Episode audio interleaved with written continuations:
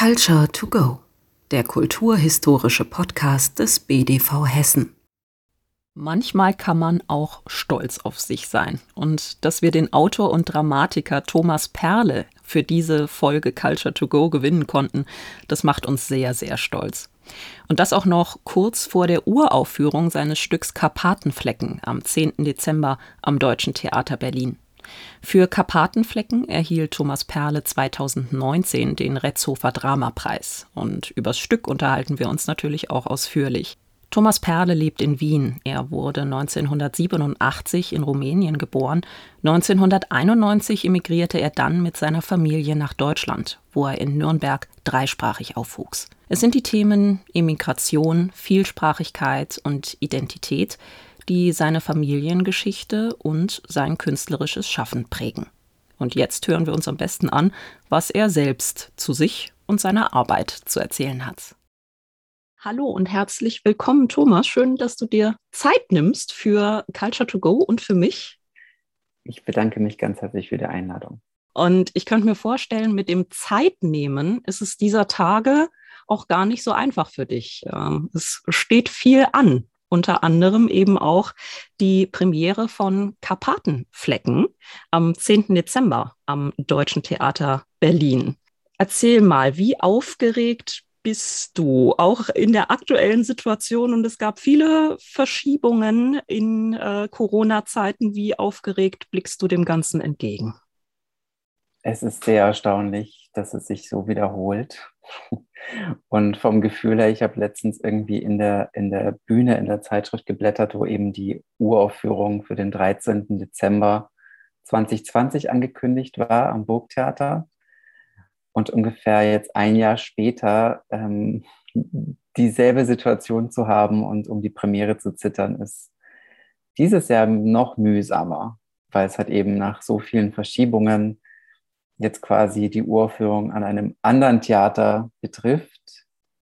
Ja, also ich zitter so ein bisschen, aber bin frohen Mutes, dass es doch noch was wird und bin ganz gespannt und eigentlich auch entspannt, weil ich war beim, ich war beim Probenstart und ähm, bin mit einem sehr, sehr großen Vertrauen wieder weggefahren, weil ich das Stück in guten Händen wusste und weiß. Und eben jetzt äh, nächste Woche beginnt meine Residency, meine Hausautorenschaft am Deutschen Theater in Berlin. Dann werde ich halt vor Ort sein und je nachdem, wie Sie mich auch irgendwie bei den Proben dabei haben wollen oder nicht haben wollen, werde ich Teil des Ganzen sein. Aber gerade habe ich eigentlich ein großes Vertrauen in, in das Team und in die Schauspielerinnen und habe eben schon so ein bisschen Einblicke ins Bühnenbild, in die Kostüme und bin da sehr begeistert. Und ähm, genau, es gab eben ganz viele Verschiebungen. Es hätte eigentlich der Ursprungstermin für die Uraufführung wäre gewesen Mai 2020. Das hat ja dann wohl nicht geklappt. Und seitdem wurde es halt immer, ich glaube, ich glaube, dieses Stück wurde unaufgeführt äh, durch drei Spielzeiten genommen. Einerseits schön, andererseits sehr, weiß ich nicht, es ist so ein, ja, es, es gibt keine Erfüllung, es gibt keine, kein, kein Raus in die Welt. Dieses Stück wurde jetzt auch schon ähm, auch, auch mehrfach irgendwie szenisch gelesen in der Universität in, in ähm, Neumarkt am Miresch, in Târgu in Rumänien. Dann werden Teile daraus, gibt es als Audiowalk äh, am Staatstheater in Nürnberg zu hören. Das Stück heißt Willkommen zurück. Und so zog das sich jetzt über Jahre hinweg. Und ähm, eben jetzt sprang das Deutsche Theater Berlin drauf und fand das Stück auch ganz toll und wollte eben die deutsche Erstaufführung machen. Geplant war ja dann quasi, dass es am 13. Dezember 2020 aufgeführt wird und ähm, es fehlen jetzt ungefähr zehn Probentage oder so. Sie haben ja angefangen zu proben am Burgtheater. Und das wurde dann eingestellt und seitdem ist es quasi on hold. Und jetzt war eben Berlin auch so schnell und ist jetzt schneller. Aber das Schöne ist, dass die beiden Theater so solidarisch miteinander sind in dieser ganzen Corona-Zeit, dass quasi beides eine Uraufführung bleibt. Wir leben ja gerade in so einer Zeit, wo die Uraufführung so das Riesending ist. Und das Mhm. ist irgendwie so, ja, diese, dieser Kampf um die Jungfräulichkeit oder ich weiß es nicht. Es ist immer so absurd, dass dann Jungautorinnen und Autoren überhaupt nicht wiedergespielt werden. Und jetzt habe ich einfach ein Riesenglück, dass da jetzt irgendwie auch noch das Deutsche Theater Interesse da gezeigt hat und das jetzt auch macht. Aber die Uraufführung am Burgtheater bleibt weiterhin Uraufführung, nur weiß man nicht noch und jetzt vor allem noch weniger, in wann das jetzt verschoben wird. Also es Ja. wird irgendwann im Frühjahr nächstes Jahr aufgeführt. Und in Berlin ist es dann hoffentlich auch am 10. Dezember zu sehen. Ja, da drücken wir ganz, ganz fest die Daumen, dass es da raus in die Welt kann und äh, so in deinem Sinne raus in die Welt kann und natürlich auch für, für Wien und das Burgtheater dann im Frühjahr nächsten Jahres. Sollte es nicht zur Uraufführung kommen, ist ja bald Weihnachten. Das Stück Karpatenflecken ist abgedruckt in der dramatischen Rundschau Nummer 2, veröffentlicht vom S. Fischer Verlag. Also entweder als Weihnachtsgeschenk oder als Vorfreude, falls die Uraufführung doch nicht stattfindet in Berlin. Falls man sich noch gedulden muss. Das Stück ist eben abgedruckt in der dramatischen Rundschau Nummer 2 vom S. Fischer Verlag. Wunderbar. Wir hoffen natürlich nicht, dass äh, zur Premiere etwas dazwischen kommt, aber ja, so gibt es noch mehrere Wege in den Genuss zu kommen, auf jeden das Fall. hoffe ich auch. Lass uns direkt übers Stück reden, inhaltlich auch übers Stück reden. Ähm, mit, dem, mit dem Titel Karpatenflecken ist ja ein Ort oder eine Region, die hier verbindet, schon, schon besetzt. Wen sie verbindet, das sind drei Frauen einer Familie, quasi eine, eine Mutterlinie, die aus den einzelnen Perspektiven oder den Blickwinkeln der einzelnen Generationen mit allen Veränderungen, die mit reinspielen, gesellschaftlich, politisch, geografisch und auch sprachlich, Geschichte nachvollziehen. So könnte man es vielleicht sagen. Oder so versuche ich es zusammenzufassen. Was habe ich aus deiner Sicht vergessen in dieser Zusammenfassung? Nee, war schon mal eine sehr gute Zusammenfassung. Aber äh, ich möchte mal auf die Ursprünge des Stückes irgendwie zurückgehen. Ich saß, äh, ich wollte ein neues Stück schreiben und habe halt eben so recherchiert, über was ich denn schreiben könnte und saß dann in meinem, in meiner Geburtsstadt Oberwischau, Vischau de Sus, Felsche Vischau. Das ist in der Maramuresch im Norden Rumäniens. Mhm. Ähm, mit einer sehr bewegenden Geschichte und dachte mir bei der ganzen, also es wurden ja schreckliche Diskussionen geführt, äh, die ganze äh, Geflüchteten-Debatte und die ganze Geflüchtetenkrise oder Flüchtlingskrise, wie man sie damals noch genannt hat, war gerade total im Gange. Und mich hat dieses Aufkommen des Nationalismus so angewidert und angeekelt, dass ich das Bedürfnis hatte, dagegen anzuschreiben. Und dann war ich halt eben in Oberwischau und saß dann da und dachte mir so, okay, ich bin, wie kann, also es ist prädestiniert dafür, ähm, das zu thematisieren, ohne quasi mit dem Zeigefinger irgendwie zu zeigen. Und ähm, genau so entstand dann dieses Geschichtspanorama, würde ich sagen, weil es eben europäische Geschichte auch erzählt von 300 Jahren oder auch in die Zukunft gedacht, wenn man auch den Wald und den Berg ähm, aus dem Prolog noch dazu nimmt, was ja quasi in einer entfernten Zukunft spielt, ähm, in einer entfernten Dystopie spielt, um Mhm. genauer zu sein. Genau, aber eben im Fokus sind eben diese drei Frauen äh, im Laufe, also diese drei Generationen auch im Laufe der Geschichte an einem Ort, der auch quasi Teil von Geschichte war und der immer zwischen irgendwelchen Mächten hin und her geschoben wurde, wo sich auch Grenzen quasi ständig verschoben haben oder Volkszugehörigkeiten oder Nationalitäten immer neu erfunden wurden, Mhm. zugeschrieben wurden. Spannend ist ja hier dran, dass eben drei Frauen ähm, eben als, äh, als Figuren auftreten, die dies leisten können, diesen, diese Perspektive aufmachen können, beziehungsweise auch diese geschichtlichen, äh, dieses geschichtliche Panorama eben ähm, weben können. Was ist das Spezielle an der Perspektive der Frauen oder dieser Frauen einer Familie?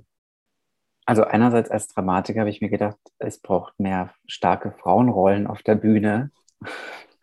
Also definitiv ja. war das auch ein erster Impuls von mir, ähm, nicht nur irgendwie weibliches Beiwerk zu schaffen, sondern es ist tatsächlich dem, also alle fragen mich so, wo sind denn die Männer? Ich so, naja, die sind halt jetzt, die sind ja eh da, aber ähm, die Frauen treiben halt alles voran und das hat auch eigentlich einen persönlichen Hintergrund, weil in meiner Familie ich das einfach so wahrgenommen habe, dass es sehr, in meiner Familie gab es sehr, sehr starke Frauen, sehr dominante Frauen auch, die eigentlich auch die Familiengeschichte und die Familienbiografie immer vorangetrieben haben. Und da habe ich halt einfach sehr meine Inspiration daraus geschöpft. Eben aus meiner Urgroßmutter, die auch schon ein wahnsinnig tolles Vorbild war, die ich nie kennengelernt habe, aber äh, aus den Erzählungen von meiner Großtante äh, so und meiner Mutter und meiner, meiner Schwester spricht da so viel Liebe und aber auch Mut. Ähm, dann eben meine Großmutter, die auch, die ich auch kennengelernt habe, auch eine unendlich starke und dominante Frau und meine Mutter ebenso und meine Schwester, als sie zehn, meine Schwester ist zehn Jahre älter als ich, und war natürlich auch eine zweite Mutterfigur für mich und ähm, daher auch sehr prägend für mich und mein Schreiben. Und eben, also meine Familie ist auch sehr große Inspirationsquelle, auch aufgrund ihrer eigenen Geschichte, weil eben meine Familie auch geprägt ist von Flucht. Weniger von, naja, doch Vertreibung auch, Flucht, Vertreibung, Krieg natürlich auch. Also das ist alles in, in meiner Familien-DNA mit eingeschrieben und äh, ich bin derjenige, der das auch irgendwie verarbeitet oder verarbeiten muss. Die Quelle aller Inspiration ist natürlich meine Großmutter, die in mir einen sehr, sehr tollen Zuhörer oder einen dankbaren Zuhörer gefunden hat und ähm, sehr gerne erzählt hat und mir auch da Kassetten hinterlassen hat mit ihrer Biografie, was, ein, was ein unendlicher Schatz für mich bedeutet und eben auch Inspirationsquelle. Und ähm, ja, dann eine Mutter, die, die sehr stark war, die quasi eigentlich für uns Kinder mehr oder weniger ihr altes Leben hinter sich gelassen hat. Also nach dem Fall von Ceausescu quasi die Koffer für die Familie gepackt hat und quasi uns mitgenommen hat und ausgewandert ist und eben für die ganze Familie die Entscheidung getroffen hat, dass wir gehen und dass meine Schwester und ich ein besseres Leben im Westen haben. Und natürlich meine Schwester, die halt eben auch ein Riesenvorbild ist für mich. Und da bin ich gespannt auf die nächste Generation, denn ich habe auch eine, eine Nichte, da bin ich auch gespannt, was da hervorkommt, ohne jetzt meinen Neffen irgendwie da rauszunehmen, der auch ganz großartig ist. Ja. Ähm, aber ja, ich finde, ich, ich finde den, die weibliche Perspektive interessiert mich mehr. Mhm. Und ich möchte auch quasi ähm, als zeitgenössischer Dramatiker auch der, der, der Theaterwelt starke Frauenrollen schenken.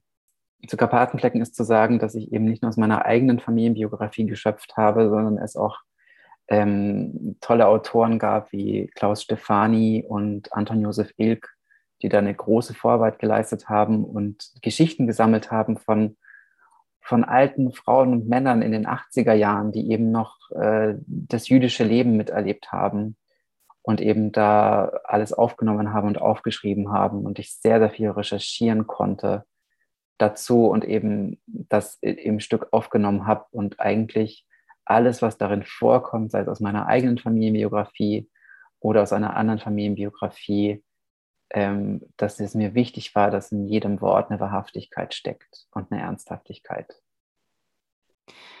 Was dich auch sehr interessiert, beziehungsweise auch prägend für dich und dein Schaffen ist, das ist die Mehrsprachigkeit, was man auch in, in, in dem Stück äh, sieht und, und äh, zu hören äh, bekommt.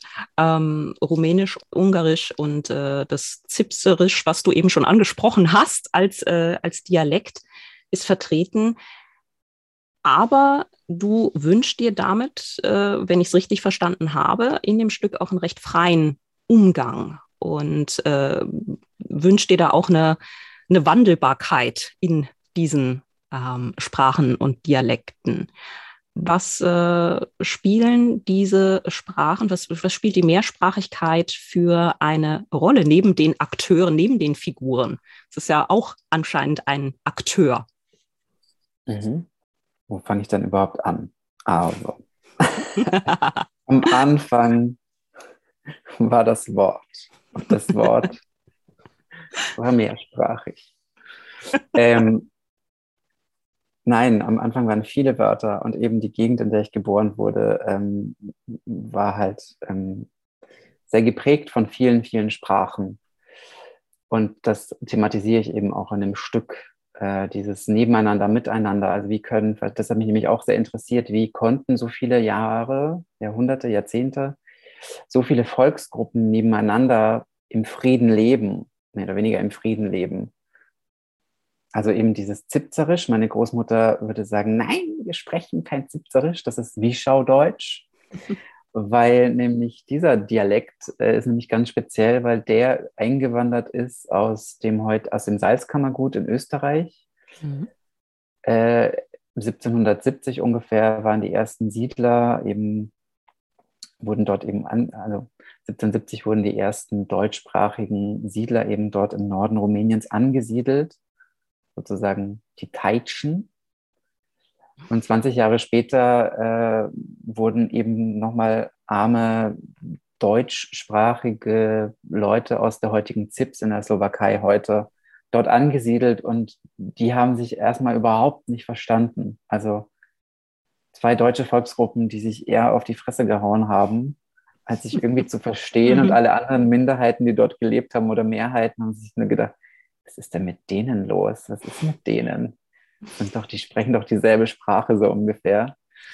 Und irgendwann haben die dann angefangen, äh, untereinander zu heiraten, äh, sodass dann nur das Idiom zipzerisch geblieben ist von der Sprache. Im, Im, Endeffekt blieb dann quasi das, was gesprochen wird, ist das Obderensische, also dieser Dialekt aus dem Salzkammergut. Da, darum klingt es eher österreichisch, also es ist mhm. ja auch ein österreichischer Dialekt, ein altösterreichischer Dialekt der da konserviert wurde und auch sehr viel angereichert wurde mit dem Jiddischen, weil es dort auch ein jiddisches Städtel gab, wo 5000 Juden gelebt haben und eben neben den 5000 deutschsprachigen Menschen, die dort gelebt haben.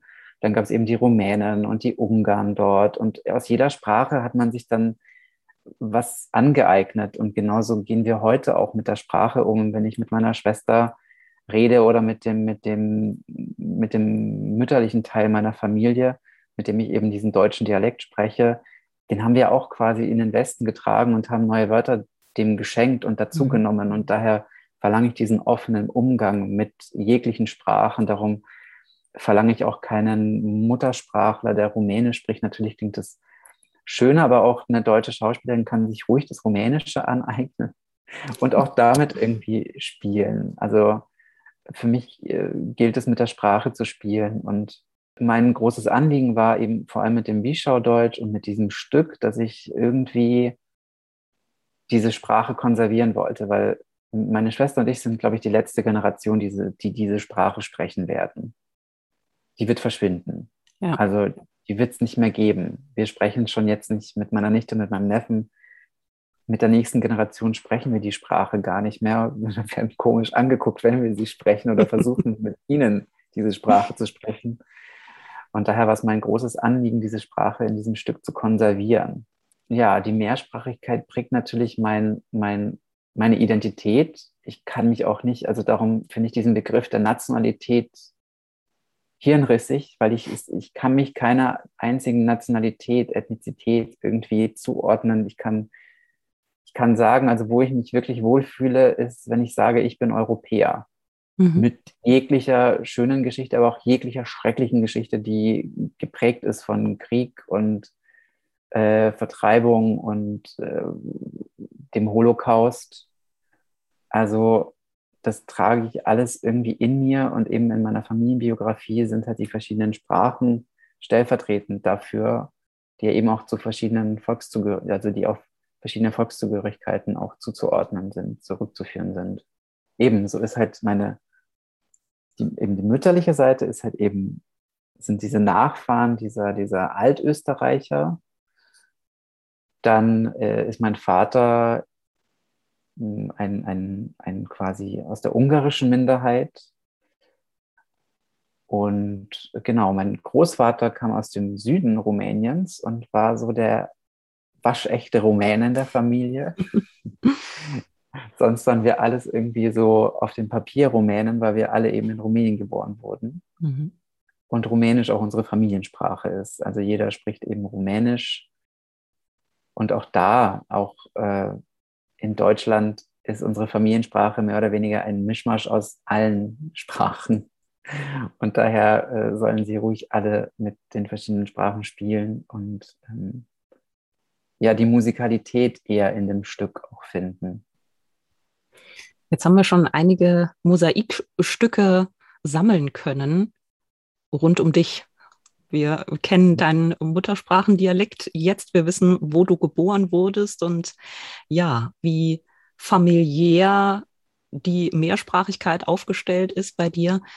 Magst du uns erzählen, wie es dann für dich weiterging, wo, wo du dann, äh, wann du dann nach Deutschland gekommen bist und wie du dort weiter aufgewachsen bist? Wir sind eine der letzten Familien eigentlich oder so ziemlich ähm, unter den letzten gewesen. Erst 1991, nach der Revolution in Rumänien, sind wir eben nach Deutschland ausgewandert, wo ich eben in Nürnberg aufgewachsen bin, wo ich mich eigentlich immer gefragt habe, warum wir denn ausgerechnet in Deutschland gelandet sind. Weil okay.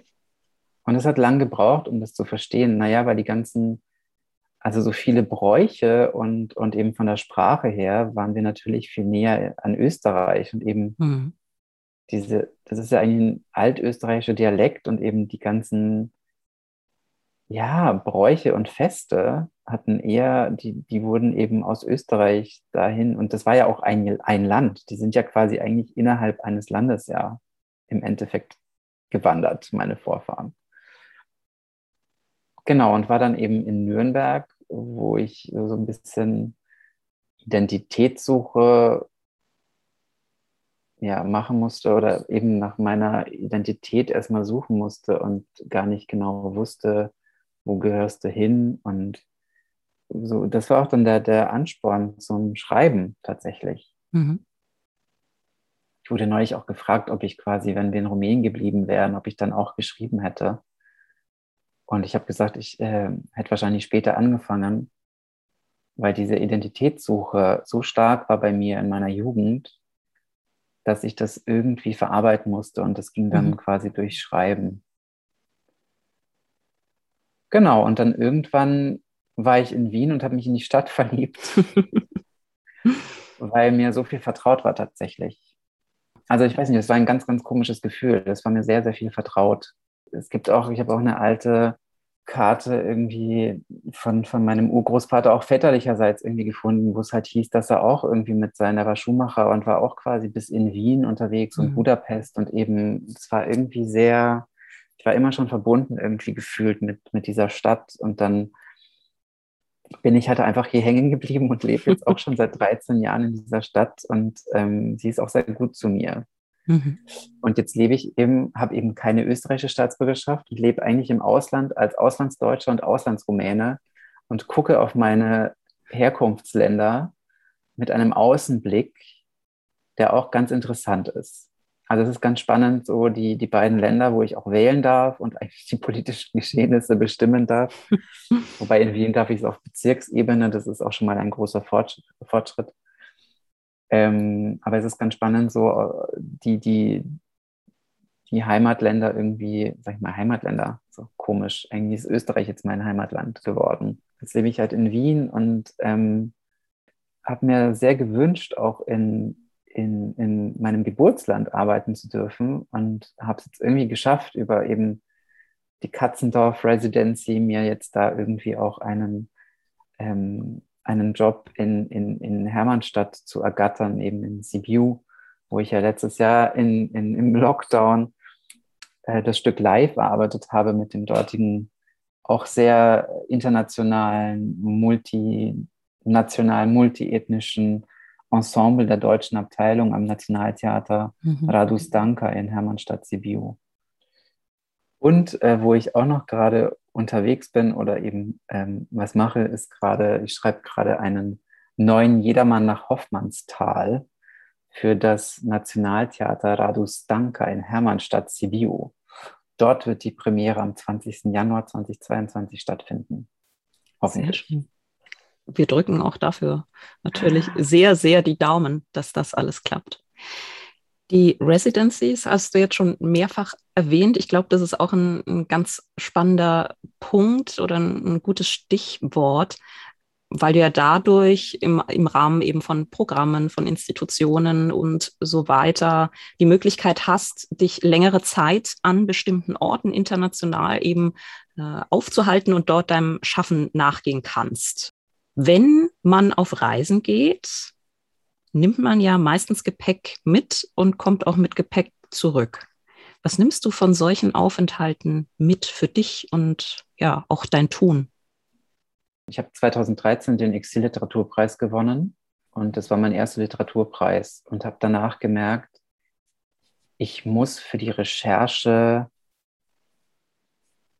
ins alte Leben meiner Familie und habe das alte Haus meiner Großmutter als ähm, Schreibexil gewählt und war dann regelmäßig dort im Haus. Also das erste Mal auch mal im Winter oder im Herbst, was ich auch nicht kannte. Wir sind ja jedes Jahr im Sommer. Äh, wie so viele Leute mit Migrationshintergrund, Vordergrund, jedes Jahr eben im Sommer 15 Stunden im Auto, 17 Stunden, 20 Stunden im Auto, je nachdem, wie weit die Ungarn die Autobahn gebaut haben. mhm. ähm, dann nach Rumänien gefahren und habe eben den Sommer immer dort verbracht. Und dann habe ich mir gedacht, ich muss halt dort ähm, an diesen Ort, der mich sehr inspiriert, zurück. Und habe dann eben dort angefangen, tatsächlich auch zu schreiben oder weiterzuschreiben und weiterzuentwickeln. Genau, und dann äh, war meine erste offizielle Residency in Rottweil als Rottweiler Stadtschreiber. Und dort habe ich tatsächlich das erste Mal so gelernt, äh, Gepäck mitzunehmen, also mein eigenes Gepäck und ähm, mir einen, einen Ort zu schaffen, an dem ich mich wohlfühle. Ich habe gelernt, was ich brauche, um mich irgendwo heimisch zu fühlen. Also so. Und das hat mir eigentlich für jegliche andere Residency sehr, sehr viel mitgegeben und sehr viel Kraft gegeben und dann, dann seitdem war ich halt dann ständig unterwegs und habe irgendwie so, so Residencies gehabt oder eben Aufträge am Schauspielhaus in Graz zum Beispiel, wo ich auch drei Monate gelebt habe. Das war auch eine schöne Erfahrung. Habe mit ganz vielen tollen Menschen gearbeitet. Also das ist auch ein unendliches, unendlich schönes Geschenk gewesen, mit so vielen Menschen und Geschichten zu arbeiten. Das war eben ein, ein ein Stück über, über Familie, wo wir eben 18 äh, Expertinnen des Alltags irgendwie erleben durften und deren Geschichten aufschreiben durften und daraus ein Stück machen durften. Das war sehr bereichernd.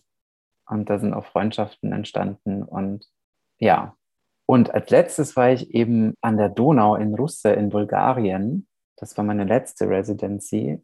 Und ich schreibe auch gerade an einem Stück über die Donau und natürlich war das auch sehr inspirierend, dort an dem Ort zu sein und den zu erforschen, wo die Donau eben auch sehr präsent ist. Und dieser Ort mit seiner eigenen Geschichte, wo Elias Canetti geboren wurde, der auch beschrieben hat, wie mehrsprachig dieser Ort einst war.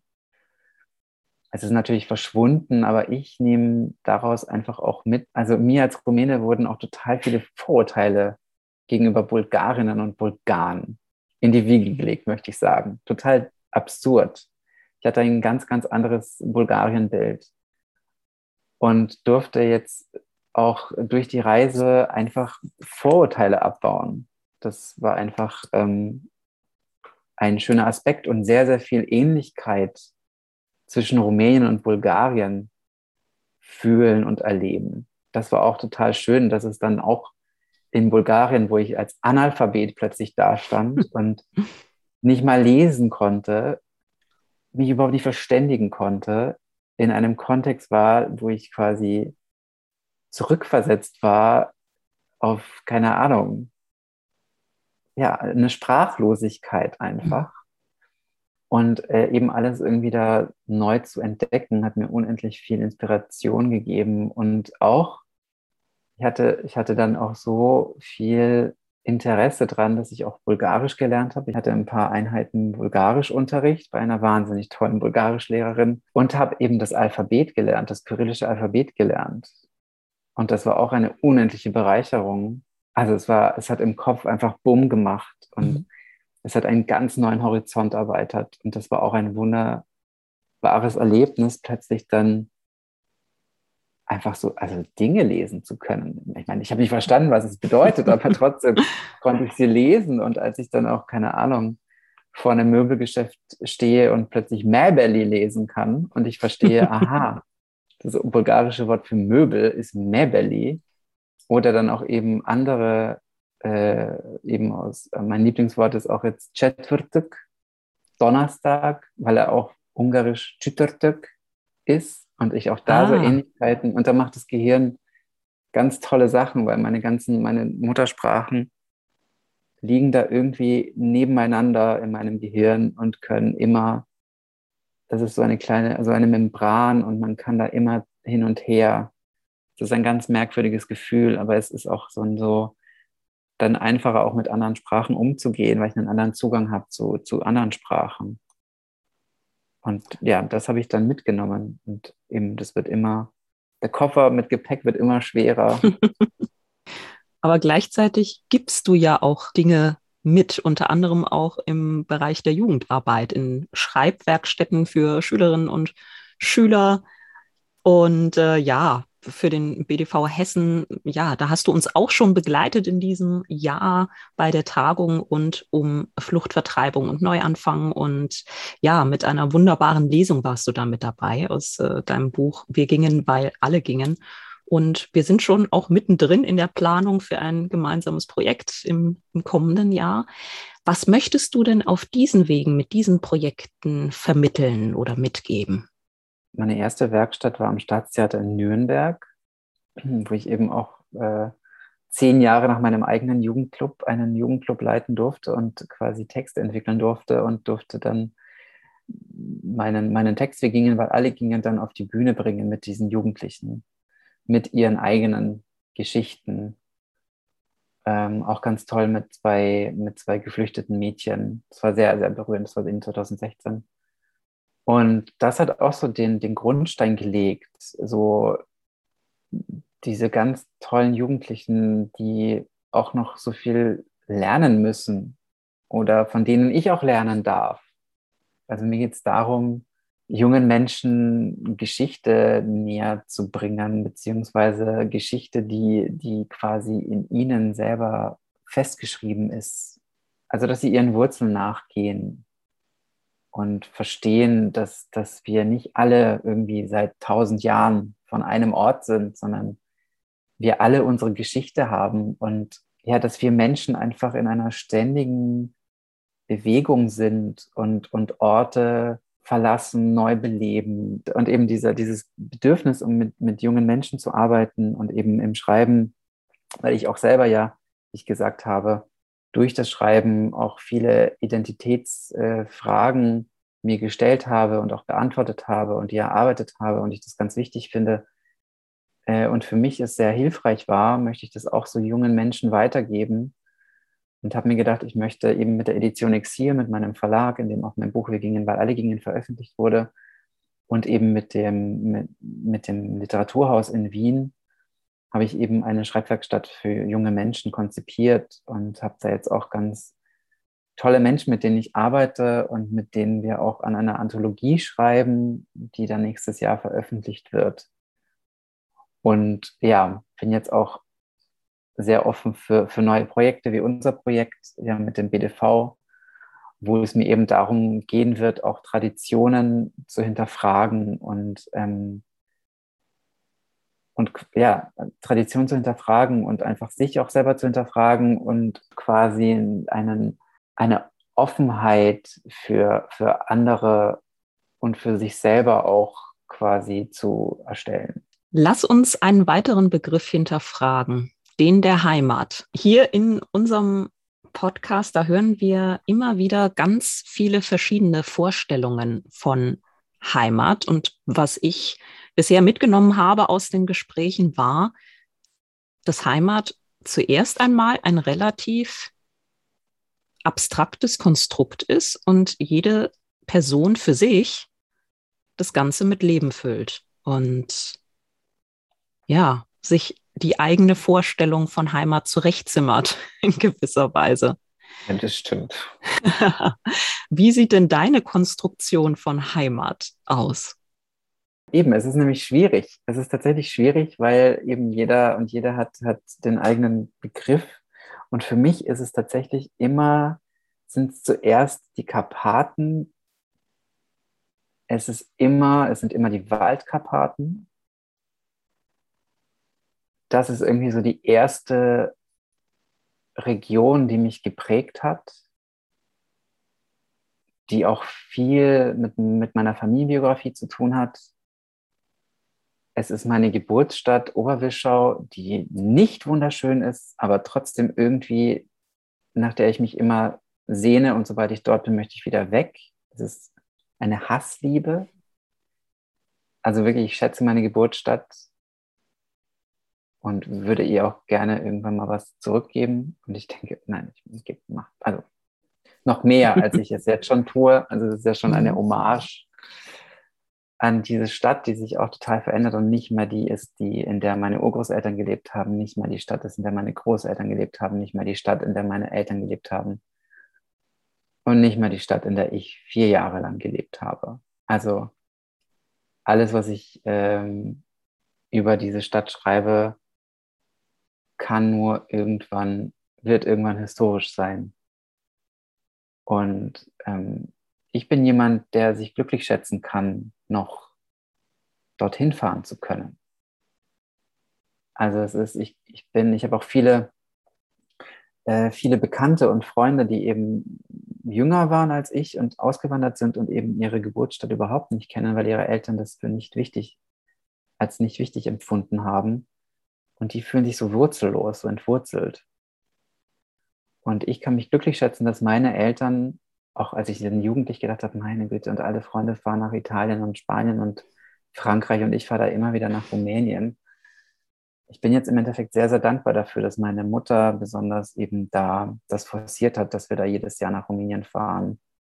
Und so ein bisschen, weiß ich nicht, also irgendwas haben wir da getankt. Und das war wichtig. Dann ist natürlich Nürnberg auch, gehört natürlich auch, ist auch meine Heimatstadt.